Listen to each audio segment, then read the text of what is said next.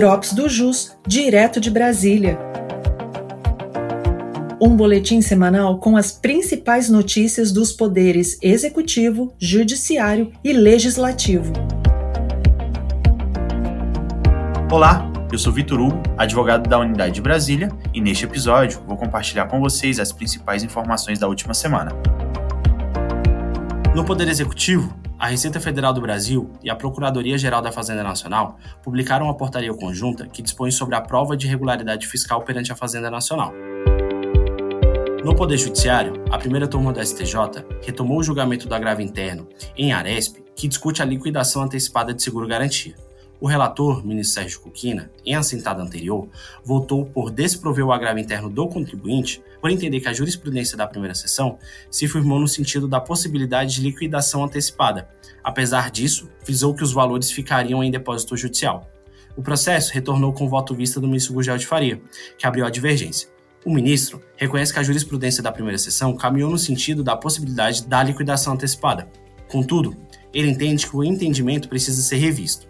Em síntese, o ministro votou pela impossibilidade de intimação da seguradora a depositar o valor do seguro-garantia antes do trânsito em julgado da sentença extintiva, pois, entre outros motivos que fundamentaram seu voto, o ministro entende que a liquidação antecipada prejudique muito o devedor, pois piora seu índice de sinistralidade, possibilita a cobrança de contragarantia da seguradora sem que seja dada maior efetividade ao processo executório, já que a conversão em renda só ocorrerá com o trânsito em julgado da sentença extintiva.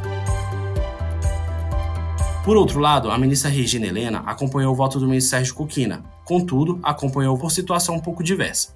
A ministra relata diversos julgados da primeira sessão que possibilitam a liquidação antecipada do seguro-garantia. Ademais, afirma que não se sentia confortável em mudar a jurisprudência em um agravo interno em Aresp, que não houve sustentação oral das partes e um maior aprofundamento da matéria. Lembrou também que a controvérsia número 559 de sua relatoria, que versa exatamente sobre a liquidação antecipada de seguro-garantia. Segundo ela, será meio mais apropriado para mudar a jurisprudência. Por fim, a ministra deixou claro que é simpática a tese do ministro Gugel, mas que preferia fazer essa análise quando do julgamento da controvérsia número 559, que ainda está pendente de afetação como repetitivo. Já o ministro Paulo Sérgio Domingues acompanhou o voto divergente do ministro Gugel de Faria. Ele reconhece que já voltou no sentido de desprover, mas, segundo ele, com dor no peito, já que desde a época de magistrado do TRF entendia pela impossibilidade, mas aplicava a jurisprudência do STJ.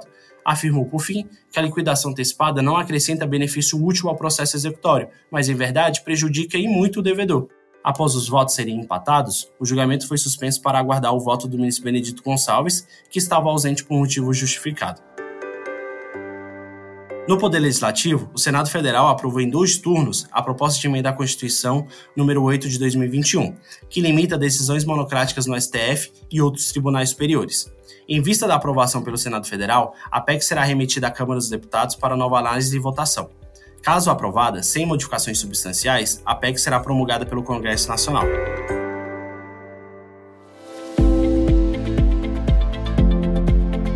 Essas foram as principais notícias da semana. Eu sou Vitor Hugo e te aguardo no próximo Drops do JUS, direto de Brasília.